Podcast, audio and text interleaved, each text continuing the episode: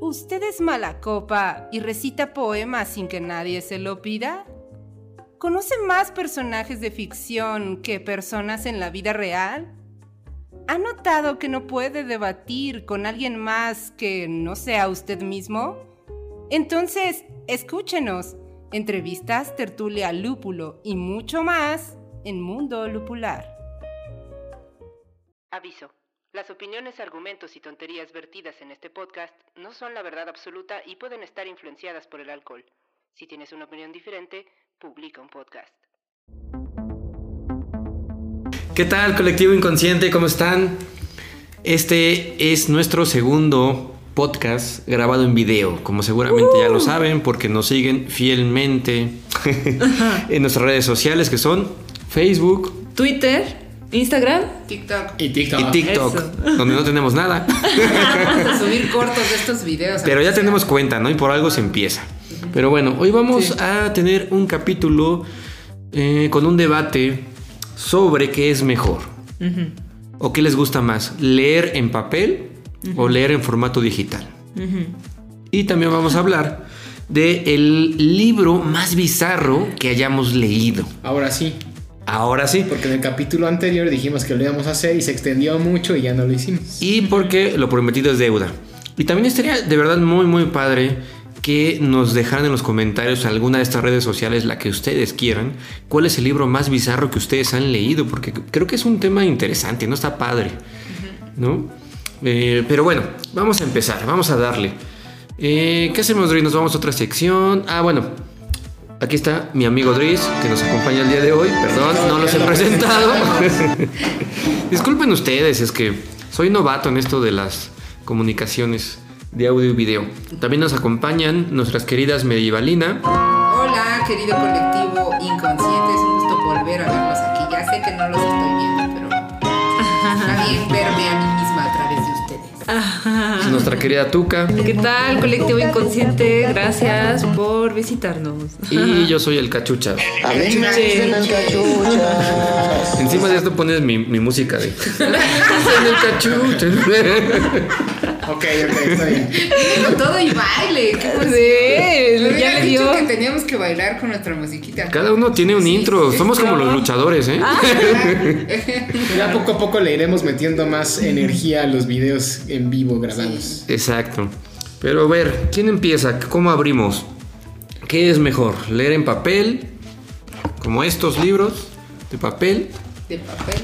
O los formatos digitales como este, que no voy a decir su nombre porque creo que está prohibido. Todavía no nos pagan. Porque nadie me ha pagado por hacerlo. Ellos pagarán por ese. ¿no? Sí, no. Exacto, pues vámonos a la sección Sírveme la divorciada para platicar un ratito sobre qué es mejor. Y a lo mejor ni siquiera tendría que ser porque hay uno mejor que otro. Pero ahorita vamos a platicar de eso. Vámonos para allá. Vámonos. Échale, vampiro. Adiós. ¡Ey, cantinero! ¡Sírveme la divorciada! Estamos aquí en la sección es, ¿qué es mejor? Leer en libro y leer en digital.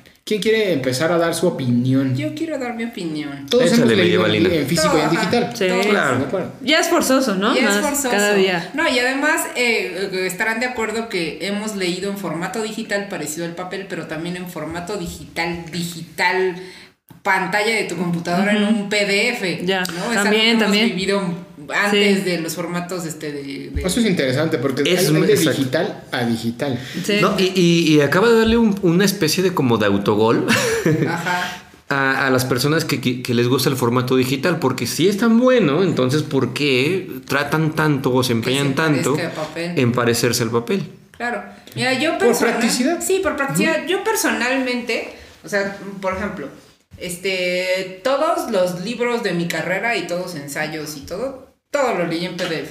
Y yo puedo leer perfectamente en PDF y no me molesta. Leo poesía en PDF y no me siento avergonzada de ello. Es más, tengo un grupo en Facebook que se llama Poesía en PDF. Y ahí saco todo mi material de mi biblioteca de poesía en PDF. Que quiero dejar claro que es la peor forma de leer en formato digital. Exacto, es la mejor forma. Así tengas la mejor iPad Pro Ajá, claro, 12 claro. punto no sé cuánto. Es, sí, es muy incómodo. Claro, algo, algo que sí puedo resaltar es que quizá en algunas este, aplicaciones de lectura en iPad, pues puedes ir haciendo puntitos encima del texto de una forma así como más, pues sí, más creativa, ¿no? Metiéndole notas. Pero, este, creo que eh, en el momento en el que conocí el mundo digital de estos dispositivos hechos específicamente para lectura que se ven como papel, este, sí dejó de gustarme un poco el formato físico. Y es por mera practicidad. ¿No? Hay libros pequeños, como el que tenemos, el de Terry Pratchett, no, ese no se me hace un libro incómodo para, para leer. Que además esta es como una versión de gringa, ¿no? Las Sí. versiones gringas son así chiquitas. Siempre y son chiquitas. Con letrita. Ah, de Pocket, ¿no? De bolsillo. bolsillo. Hechas Ah, para ir pocket. leyendo en, el, en el metro de Brooklyn. Esto que tienes aquí es una joya, pero los que leyeron, los que leyeron, ¿eh? los que vieron el capítulo pasado o escucharon el capítulo pasado que estamos hablando de Pratchett, es muy difícil conseguir ya un libro en español de él. Y miren, aquí tienes uno. Sí. Del libro viejo, Plaza Somos- y Janés, ese le dice. Sí. Ok, bueno, sigue, Pero bueno, este, a mí me, me, me parece que libros de ese calibre son cómodos todavía para leer en papel. Claro. Y este, pero un libro grande, dígase, este, no sé, eh, trilogías ya enteras con libros muy atascados, pues sí preferiría leerlos en formato digital en estos lectores.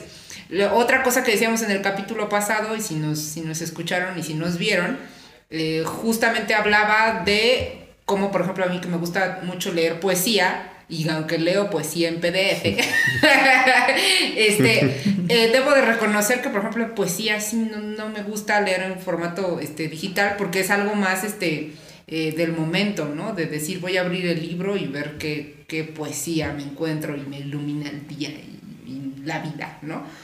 Pero creo que yo soy, o sea, no- soy un, un lector que, que esté casado con ideas y creo que en general en la vida con muchos de mis gustos no estoy casada con ningún tipo de gusto, o sea, soy muy abierta a las cosas.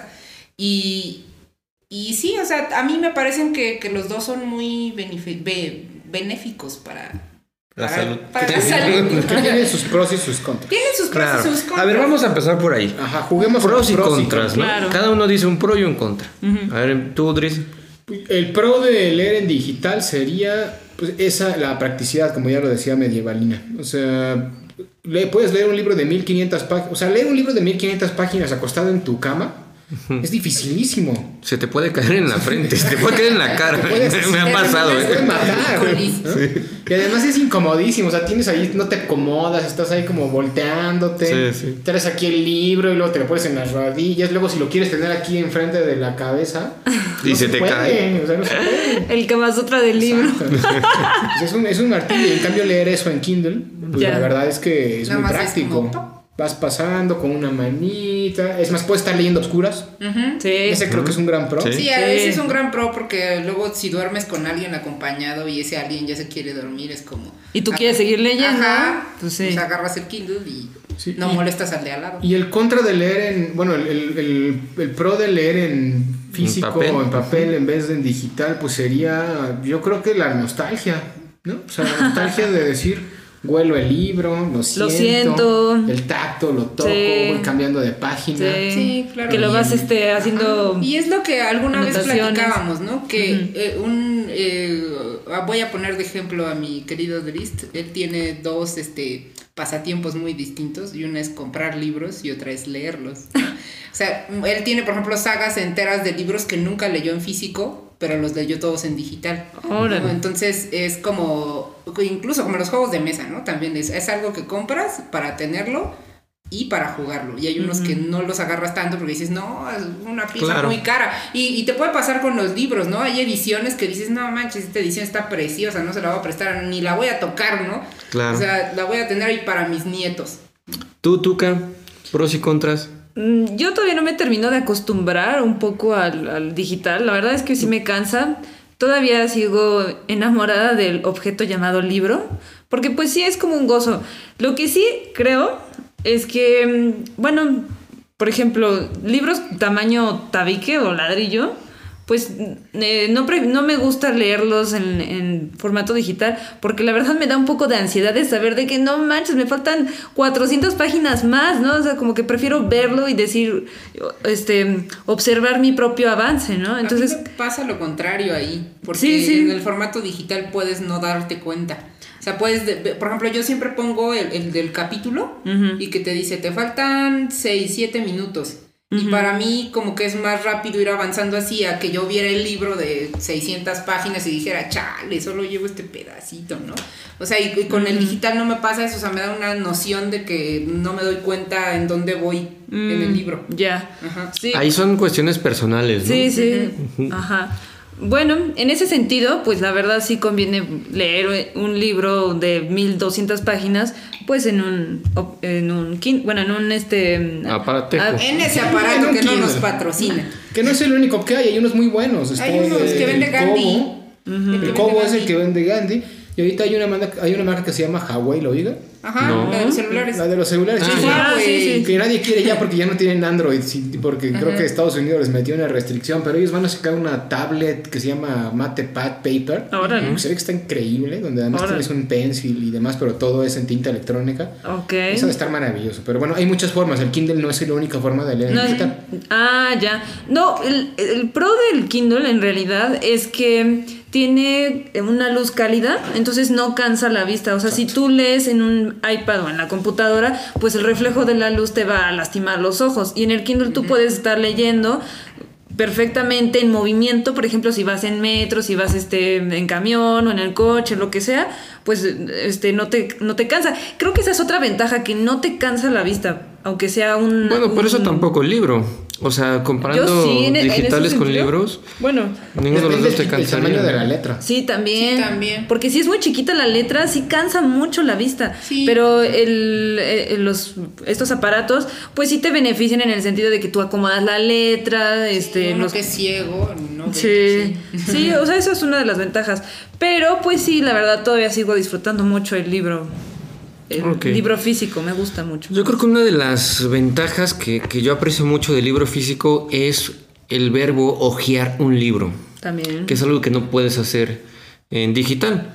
Ojearlo, y me refiero, ojalá se escuche para los que no nos ven en, en video, hacer esto, para mí es precioso porque eh, contábamos eh, con Medievalina tras bambalinas que puede ser incluso un ejercicio eh, oracular en el sentido de abrir un libro en cualquier página que caiga y de repente leer un fragmento y de ahí darle un sentido a tu vida respecto a eso que acabas de leer, ¿no?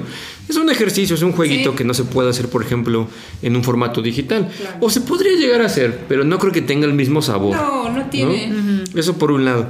Y lo que sí reconozco de una, la ventaja de un formato digital, que ya lo han dicho y me ha pasado, lo he experimentado. Me pasó que yo estaba leyendo la trilogía de Cixin Liu llamada, o mejor conocida como El problema de los tres cuerpos.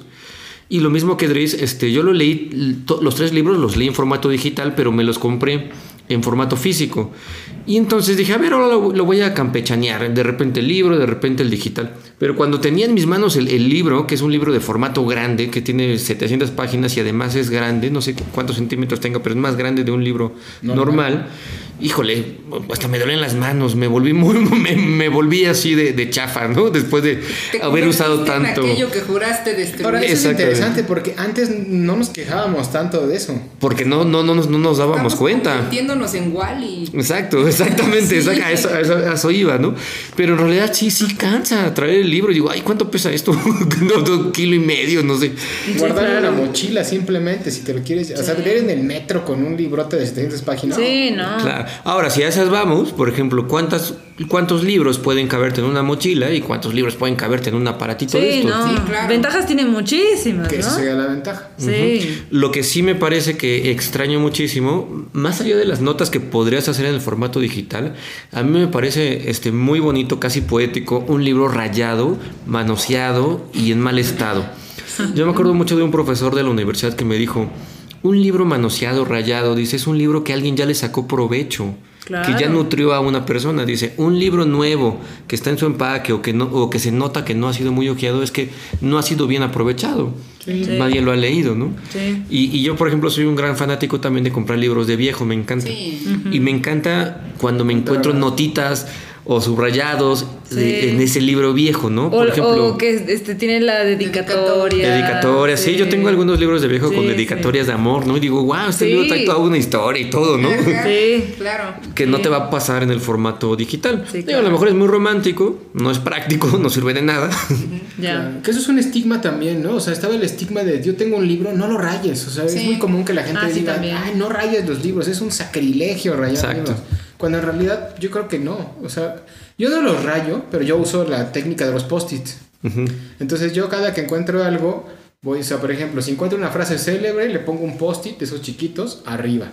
Una frase célebre que me gusta, el post-it arriba. Si es, un, es una idea importante del libro, lo pongo a la izquierda, a la derecha. Ya. Entonces uso la técnica de los post-its, como dependiendo de dónde esté el post-it dentro del libro, ya sí sé, ah, pues aquí en esta página hay una frase célebre porque está arriba.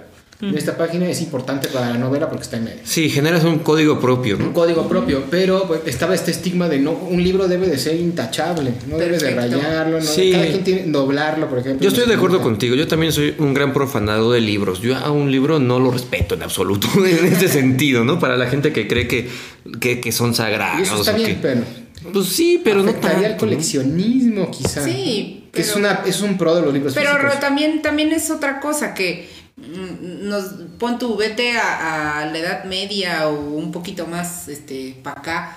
Realmente, pues no había una producción enorme. Pero ¿sabes cuántos libros de Mariana Enríquez de Bajar es lo peor hay actualmente? Sí, ¿Tú crees claro. que realmente es coleccionismo? No, es, Sí, no, sí, no, porque de 50 un tiraje, de un tiraje hasta incluso de 50 mil libros, y es lo que y ahorita que hablaste de bajar es lo peor, es lo que pasó precisamente con ese libro.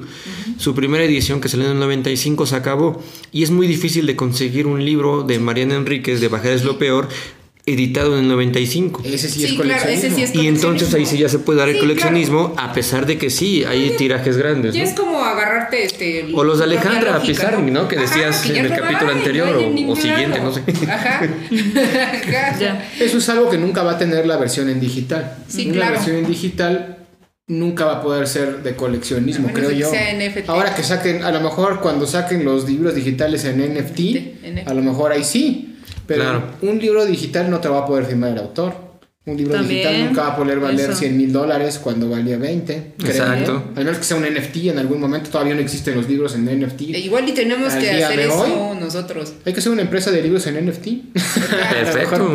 Padrísimo. Nos van a ganar la idea. Corta esta parte, corta, corta. corta, corta esta parte. No lo publicamos hasta No que lo publicamos. empresa. Ajá. Esa va a ser la razón, ¿no? Sí, claro, claro. Fíjate que otra, otra parte yo creo que sí es bonita es el trabajo del editor, o sea, ser editor, editar un libro, eh, decidir el, el tipo de papel que vas a utilizar, de letra. el tipo de letra que vas a utilizar, márgenes. el tamaño, los Las márgenes. viudas, las divorciadas. Híjole, ni me hagas acordarme de eso. Que eso, eso no es bonito, eso es un martirio. Eso es horrible. Que eso es interesante porque en el formato digital prácticamente el trabajo de editor no existe. Porque uno lo manipula Bueno, a su antojo. existe el trabajo de editor, este, Sí, claro, el de- texto. de estilo, pero en la el maquetación. En la maquetación. Porque la- el tipo de letra se cambia. El tamaño de la letra se cambia. Por lo tanto, también afecta a, las, a, la- a los renglones, a los cortes de renglón entre renglón. O sea, ese, ese trabajo de maquetación se pierde en un formato digital en pos de la experiencia del lector. Que por una parte pudiera ser algo muy positivo. Sí. ¿No? Fíjate que eh, es, es muy raro que un lector conozca de edición de libros. La verdad es que es raro. En, en mi caso, por azares del destino, conozco un poquito de esa edición, lo que me hace también apreciar las ediciones. Es decir, a veces compro un libro físico y digo, órale, qué padre edición, qué bonito lo editaron, se nota el trabajo. Por ejemplo, de editorial a editorial. Yo antes de, de conocer esto era muy ignorante, y lo sigo siendo, pero antes era más ignorante, tanto que me leía los libros de tomo y yo no notaba ninguna diferencia contra los libros, por ejemplo, de otras editoriales, que hoy sí noto y que digo, claro, no quiero menospreciar a Tomo, es una editorial que me sirvió y seguramente le funciona a muchísima gente Y es barato. que es joven y que a lo mejor no tiene, porque nunca tienes tanto dinero como para comprar todos los libros que quisieras comprar. Sí, claro. Eso también es Pero cierto, ¿no? Lo que es verdad es que Tomo sí te roba la mitad del texto. A mí compré Campos de Castilla y Soledades de Machado y solo me dejó las soledades. Se llevó la mitad de los Campos de Castilla. Claro, pero lo que voy es que este trabajo de edición, digamos, pues no sé si malo, pero al menos cumple una función. O sea, Tomo es un editorial que cumple una función. ¿Hoy leerías un libro en tomo? No. Hoy no, Ya no. ya no. Este, de hecho, me prohibí a mí mismo comprar tomos. tengo, tengo un, este, un, un- tiene un, un post-it en su cartera, así que dice, recuerda no comprar todo. Exacto.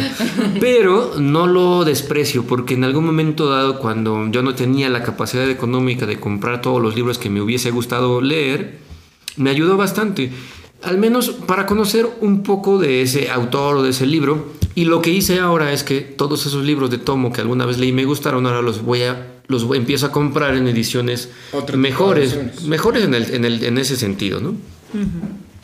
Pues sí, eso es interesante. A ver, otro, eh, yo creo que no hemos hablado del pro más importante de los libros en digital, que es la accesibilidad. Ese es otro, claro, y que va con lo económico. No, y no, y, eh, no, no solo lo económico, o sea, te los puedes piratear y pues tienes mil libros gratis, ¿no? Pero más que eso me refiero a que puedes encontrar cualquier libro. Mm. Cuando en físico a lo mejor no, hablábamos de Terry Pratchett en el capítulo anterior, que no hay libros en... O sea, no estaríamos leyendo a Terry Pratchett hoy, creo, si no existiera el formato digital. O sea, ¿te refieres a que entonces el formato digital de alguna manera puede prolongar la vida de una obra? Sí, Sí, claro. bueno, sí, en cierto sentido sí, porque tiene más accesibilidad la gente a él, pero yo más bien me refería a uno como lector, en decir, ay, a lo mejor este libro que lleva descatalogado 50 años, pues lo- hoy lo puedo leer gracias al formato digital. Si no Claro. estuviera en digital, nunca lo leería. Sí, pero también si nadie leyera ese libro se pierde, es decir, de alguna Sí, claro, manera sí prolonga sí su prolonga, vida, ¿no? prolonga la vida, que eso también es importantísimo, ¿no? Para los formatos digitales. Claro. Sí, claro. Y justo también es lo que decíamos hace rato del de Pizarnik, ¿no? O sea, este, eh, claro que yo puedo encontrar ahorita todos los este, libros y toda su obra en versión digital, pero se han dado cuenta cómo todo lo que dijimos de los pros del libro es algo totalmente nostálgico.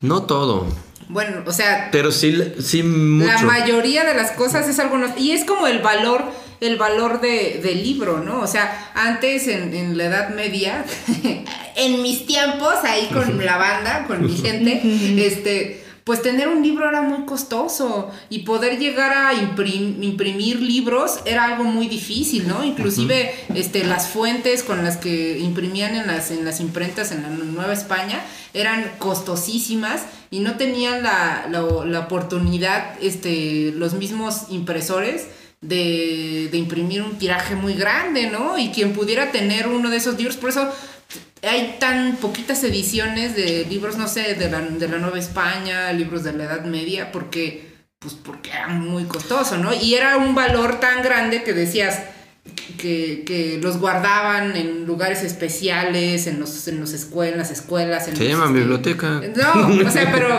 o sea, sí, ya sé que se llama biblioteca. pero eran tan cuidados, o sea, son tan cuidados que actualmente hay cámaras este, especiales con eh, humedad especial, con temperatura especial, para cuidar libros. Sí, para conservarlos, Para digamos, ¿no? conservarlos. Ahorita que mencionas eso, eh, también me llegó a la mente la idea de que, por ejemplo, si hoy le preguntaras a una persona de la Edad Media o algo así Pregúntame. sobre los libros, tal vez nuestras ediciones son vulgares, Muy vulgar. porque ahora son de bolsillo. Exacto, en la Edad Media era una artesanía. Sí, hacer- claro, Exactamente. y había, artesanía, una y había un monje iluminador haciendo todas las ilustraciones y un escri- monje escribano. Gente todas- perdía la vista haciendo estos Claro, trabajos. ¿no? claro. Y sí, la, es real. Sí, sí, no, no lo digo De hecho- literalmente. De hecho, el otro día Exacto. estaba viendo un dato súper interesante que se cree que los hombres monjes y los hombres escribanos eran quienes trabajaban en los libros, pero encontraron el cadáver de una monja de la Edad Media y se dieron cuenta que tenía azul este, entre los dientes, entonces se daban cuenta que pues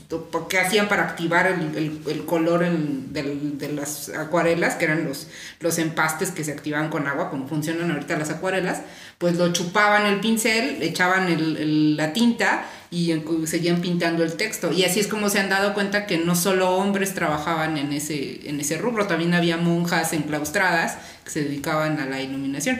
Pero era todo un arte. Sí, no, totalmente. Ahorita ya no, yo, yo creo que esto ya, ya es este muy, digamos, prostituido en el sentido de que puedes Muy manoseado. eh, muy manoseado como Stephen King, el chiste local. este, porque ya se, ya se hacen tirajes, este, pues no sé, de 10.000 ejemplares si tú quieres, ¿no? Los hace una máquina y este, ya no está, exacto, ya pasó de la artesanía a, a la cosificación o A la, a la producción en masa. a la producción en masa, exactamente. Y si, o sea, mi- lo que yo quería llegar es que, que- o sea, hoy nos parece muy romántico esta idea de, este, de estos libros vulgares para los personajes de la Edad Media. Y, y no sé qué va a pasar cuando los formatos digitales en algún momento dado, en qué momento se van a, van a parecer algo ya, digamos, muy normal, pero al mismo tiempo también muy banal, ¿no? O sea, ¿qué, se, qué seguirá? Pensando en el futuro, ¿Quién sabe? ¿qué seguirá después de un formato Puedes digital? meterte la, la- la información de un libro en un chip en el cerebro, supongo. Ándale, exacto. Lo que sí es un hecho es que mucha gente auguraba que cuando llegara el libro digital, el libro físico iba a empezar a morir. Y eso no ha pasado. No, todavía La no. pasará gente todavía pronto. sigue aferrada y los lectores, por lo menos los actuales, no sé qué va a pasar con las generaciones que vienen ahorita con 10 años, 9 años. A lo mejor ahí sí ya empieza a perderse, ¿no?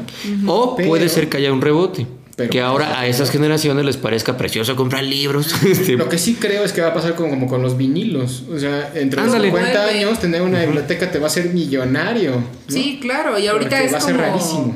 como se acuerdan, ¿no? O sea, ahorita, por ejemplo, no sé, los, los, este, los vinilos, tú hace 15 años los encontrabas en el Chopo a 10 pesos, ¿no?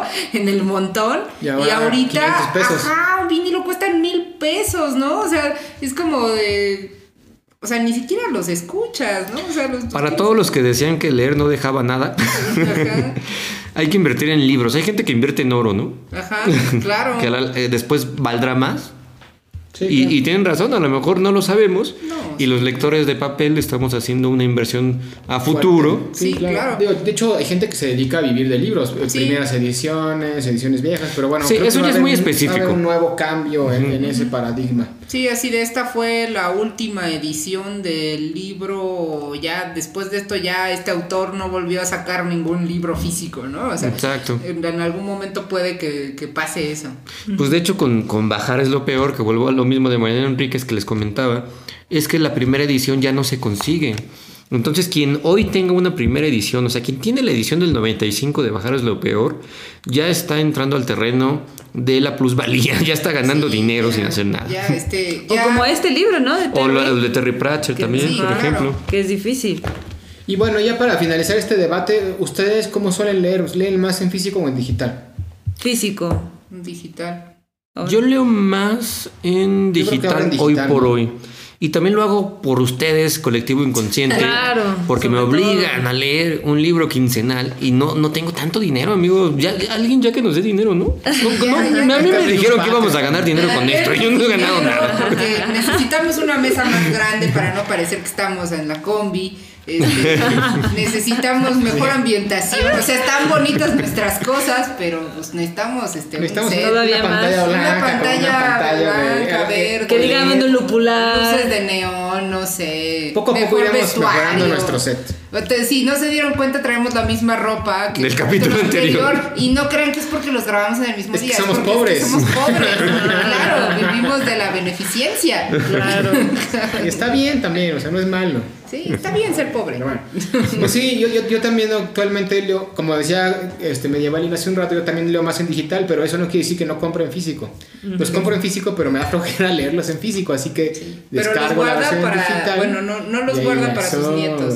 No, los Pero sí entiendo que eso, ¿eh? enterremos con él. Me van a enterrar con todos Sí, mis libros. Yo le he preguntado, ¿qué quieres que haga? ¿Le damos tus libros para que hagan una biblioteca en tu nombre? Y nos ha dicho que no, que él quiere morir con sus libros. Así que Entonces- la fosa va a ser muy grande. No lo van a enterrar, lo van a enlibrar. Librar, exacto. Le ponemos todos sus libros. A final de cuentas, las decisiones de cada uno, yo creo que las dos tienen ventajas y la verdad es que creo que combinarlas también es muy bueno porque incluso yo a veces lo que hago es, si estoy en la calle, leo el en Kindle el libro y si luego llego a mi casa y no tengo así como que mucha pena, ni está muy pesado el libro y demás, pues agarro el libro físico y le continúo donde estaba el Kindle y así me voy. No es tan práctico porque hay que andarle cambiando a los Sí. dos, ¿no? Mira. Pero es, es- también es enriquecedor eso. Claro, ahorita me, me- se, me- se me ocurrió algo, ¿no? O sea, una otra ventaja del libro es que si tú, ahorita que decías, yo en la calle leo en un formato digital, un aparatito de estos, es más fácil que te asalten a que si traes un libro, ¿no? Sí, claro. Sí, claro. Ah, bueno, también. Te lo quita más fácil. Sí, en cambio aquí, Pensando en no, creo que hasta ahora, solo Roberto Bolaño, yo y algunos otros locos, tal vez ustedes también, hemos tenido la tentación de robar un libro, pero... Pero desde la librería, no desde alguien que le veamos y es algo. Ah, no, no, no, no, no, no da a saltar a alguien, no, por supuesto que no. Pero, o sea, ese romanticismo de robar un libro, ¿no? Porque desde la filosofía que yo, eh, ¿cómo se dice? Que yo profeso, los libros no los puedes robar, son de todos, ¿no? Son patrimonio de la humanidad, pero entre comillas robar, ¿no? Y tampoco la librería, o sea, estoy hablando de una manera romántica, no, no crean que estoy fomentando el robo. Pero si tú vas en un pecero en tu colectivo con- Inconsciente. y sacas un libro, créeme que nadie te lo va a robar, no va a pasar. Pues sí. Pero el Kindle a lo mejor sí. A lo mejor sí, y a lo mejor ni saben qué es, nada más te lo roban porque pues es un aparato, ¿no? Y vale, ¿no? Y vale algo, debe de valer, exactamente. Pues seguimos ya para finalizar el capítulo de hoy. En el, eh, seguimos en Saquen las Caguamas, así que no vamos a hacer un cambio de paradigma en, el- en la, en la No edición. me voy a teletransportar. Y va- qué no nos vamos a teletransportar. Vamos a platicar del libro más bizarro que hemos leído rápidamente ya para terminar el capítulo. El capítulo de hoy es corto. Entonces, ¿alguien quiere empezar a decir cuál es el libro más bizarro que ha leído y rápido por qué? Yo puedo leer, yo les puedo decir uno rápido para que ya me callen. Órale. y no los moleste. Ah, Échalo. Este, pues miren, a mí me gusta mucho la poesía y también en PDF.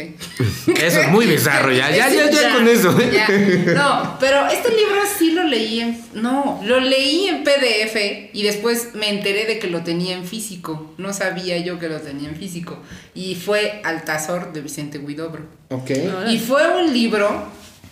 El, el- o sea, Altazor de Vicente Huidobro te, te da una noción de creacionismo, porque viene de la vanguardia del, del creacionismo.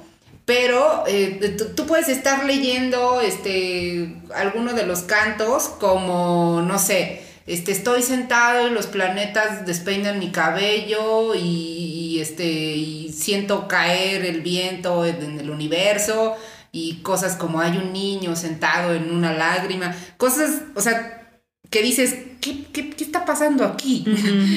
¿Qué, qué sentido tiene esto? Y después... ¿Qué droga consumiste? ¿Qué droga consumiste, no? Y, y algo que tiene, algo de increíble que tiene Vicente Guidobro, a- o sea, la primera vez que yo leí esto decía, qué bizarro es esto, pero yo sentía que estaba sentada con los planetas girando alrededor de Ah, mi cabeza claro. y moviéndome el viento, porque era, es una sensación que, De que imaginar- del creacionismo tiene, que Ah, justamente te creas esas imágenes en tu cabeza. Sí, claro. Y es muy maravilloso. Y después, ya cuando llegué a mi clase de teoría de la literatura y empecé a platicar con la maestra, y, y nos, com- nos comenzó a contar, ¿no? Todo esto que buscaba este Vicente Huidobro de hacer el creacionismo y de crear un libro, digamos, como esta novela total, que no es novela total. Y finalmente Altazor es un pájaro que está cayendo. Y toda, toda esa sensación de, del libro es él cayendo desde el, El pájaro principio cayendo. del universo, del espacio. Y cómo va cayendo y van girando los, los, los este, planetas en su cabeza. Y al final el canto 7, que es como de, ah, pues el canto 7 no dice nada. Pero claro, o sea, el canto 7 es toda la descomposición total del lenguaje. Porque, Altaz- porque Altazor, el pájaro, ya ha llegado al piso, ¿no? Ya, ya está cayendo y ya está muriendo y está agonizando, ¿no? Entonces, creo que fue un libro muy bizarro, pero cuando le encontré todo el sentido se convirtió en uno de mis libros favoritos. y, y me parece que es una maravilla, o sea, creo que alguna, al- si alguien alguna vez ha leído el canto 2 de Altazor o se lo han dedicado en la vida, han triunfado, amigas, han triunfado. Si, si algún día le han dicho eres más hermosa que el ruido de una calle populosa, este, se han ganado. Y bueno, ese es el libro más bizarro que he leído. ¿Tú, Muy cachuchis? interesante. Yo el libro más bizarro que he leído, todavía no lo termino de leer, lo estoy leyendo. Voy a aproximadamente al 57%, porque lo estoy leyendo en formato ¿Es el de digital. Ojeda o qué? No, no, no. Es un libro que se llama Los diarios de Turner. Uy. No sé si, si lo, si lo conocen. No, no, no, para nada. Es un seudónimo incluso. Y es muy bizarro porque es un libro que cuando tú lo lees sin saber quién es el autor ni la historia del mismo, solamente eh, entiendes que hay una persona que está haciendo una organización contra el sistema capitalista de Estados Unidos y que este, pretenden tomar el poder porque están hartos de, la, de que se les den derechos a los extranjeros, a los afrodescendientes o a los negros, porque no decirlo, no lo digo con una forma despectiva, pero entonces caes en cuenta que es un libro racista y después investigas, te das cuenta que lo escribió una persona de ultraderecha, neo, neonazi, Fascista. fascista, pero lo bizarro es que por un momento, cuando lo escuchas, te da ciertas ideas de lo que es el rebaño de la población que son acertadas después de todo. Con esto no, no quiero que me malinterpreten, no estoy hablando a favor del racismo ni de, ni, ni de nada de esto, ni de los nazis, ni nada, pero es muy bizarro que por un momento dices es que escuchar el punto de vista del otro con calma, a veces dices, oye, ¿sabes qué? Te entiendo.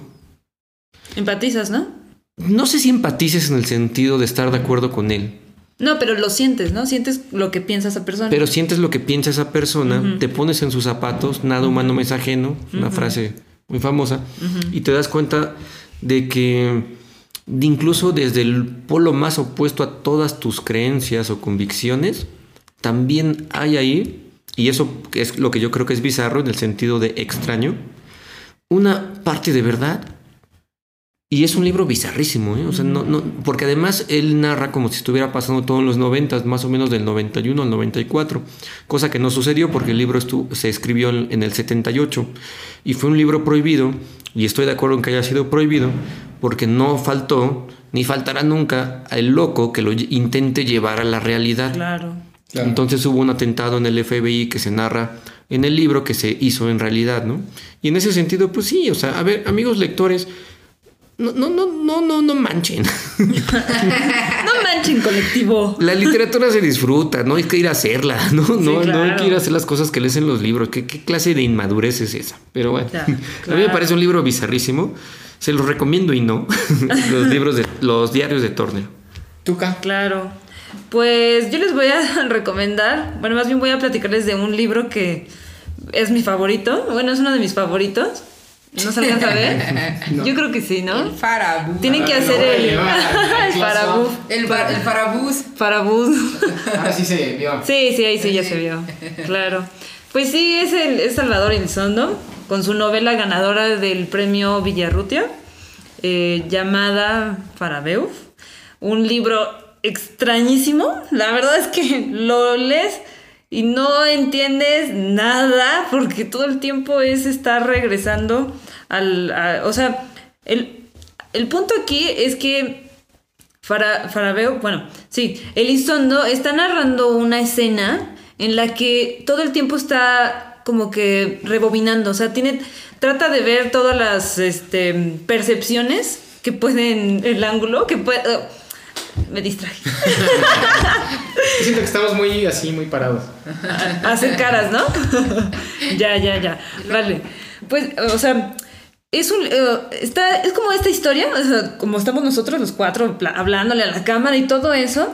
Y, y, y este Lizondo está narrando cómo te estás viendo tú, medievalina, por ejemplo, de frente, espaldas, ¿no? De lado, y así cada uno, cada, cada personaje tiene su propia esfera de realidad en la que puedes mirar de todos lados un ángulo diferente y vas a ver algo diferente. Entonces es todo el tiempo estar hablando de eso y eh, yendo al pasado y no entiendes por qué lo relaciona. Es muy extraño el libro. Yo creo que Internet tiene mejores este, sinopsis o resúmenes de este libro porque la verdad es una joya rarísima, bizarra. Pero la verdad es que te das cuenta de la grandeza de ese libro porque este, toca temas como el, el, el taoísmo, por ejemplo, que me parece que este Elizondo era una persona que le gustó, que no sé si practicaba, pero sí estaba muy influenciada su- su- sus obras literarias por el taoísmo. Entonces, pues la verdad es que tiene muchos mm, matices orientales eróticos que, que cuando se combinan se da una textura de, de esa esfera de realidad muy, muy extraña. O sea, tú sientes el terciopelo de verdad, ¿no? O sea, bueno, ahí narra, ¿no? O sea, tú sientes las, las palabras como, como, como, no sé, como más o menos como lo que tú estabas diciendo del creacionismo. Entonces, como que tenía ese poder la obra. La verdad es que lo lees y no entiendes nada, lo sigues leyendo, no entiendes sin nada, entenderlo. lo Ah. terminas y no entiendes nada y dices, lo quiero volver a leer. Porque He ahí lo bizarro. De ahí Ajá, lo bizarro, ajá. que lo quieras volver a leer. Es igual, es igual que el Tazor. Lo quieres volver a leer, no entiendes ni madre. Ajá, ¿qué está Pues muy pasando bien. aquí? Ya, ¿Tú? pues, se está acabando la pila de todo, así que me voy a apurar. Yo tengo un libro que a lo mejor a ustedes también les gustaría, está bien interesante y se llama Ciclonopedia. Órale. Es de un filósofo iraní que se llama Reza Negarestani. Me lo tuve que leer porque no me acuerdo nunca. No, pues ya, ya desde el nombre Ya está. Bizarro. La Ciclonopedia es una novela posmoderna que hace una crítica social a todas las situaciones de la, de la actualidad, pero desde un punto de vista filosófico, obscuro, postmoderno, cyberpunk. O sea que es nuevo el libro. No, no, es, no, no sé de qué año sea, no es nuevo, pero no, o sea, es, es moderno. No tan pues, viejo, No, es de, de este, de este milenio, pues, ¿no? Y, este, y es una novela que muchas veces tiene relaciones con el Necronomicon, por ejemplo. Se trata así en pocas... Es un libro de esos como El Quijote que tiene un escritor ficticio que es como una- un escritor metaficcional, ¿no? Hay una chava que vive en Inglaterra que se conoce a un chavo en internet y se quedan de ver en, en Estados Unidos. Y entonces viaja a Estados Unidos para ver al chavo, pero en vez del chavo encontró el manuscrito del libro de Ciclonopedia. Entonces lo lee y no entiende nada, ¿no? Entonces regresa a Inglaterra para intentar editar, publicar el libro y es todas las cosas que van pasando ahí. Pero es, una es, es un libro súper filosófico, súper denso de leer. Te digo, mezcla absolutamente todas las corrientes filosóficas, todas las corrientes literarias, todo lo que se les ocurra en el mundo está mezclado dentro de Ciclonopedia. Leerlo es dificilísimo, pero es una novela bien interesante, como un ejercicio, ya no tanto literario, sino como un ejercicio mental de, de autodestrucción. ¿no? o sea, les digo, eh, tienes, tienes, intenta generar esa especie tabú de necronomiconesca, no porque hable de los mismos temas, aunque sí trata el tema de demonios, del fin del mundo y demás, pero a mí se los recomiendo básicamente porque es un libro metafilosófico, o multifilosófico, ¿no? Me- Mezcla un chorro de, de filosofías en, en el Ciclonopedia. Les digo, es escritor iraní, que otra vez se me olvidó cómo se llama, siempre se me olvida. Este, ¿Y ese lo tienes en digital? Y digital, porque otro, ¿no? O sea, hacer- regresando al tema de, de ¿Cómo lo lo fácil, encuentras? está dificilísimo encontrarlo. De hecho, la versión en inglés sí es común.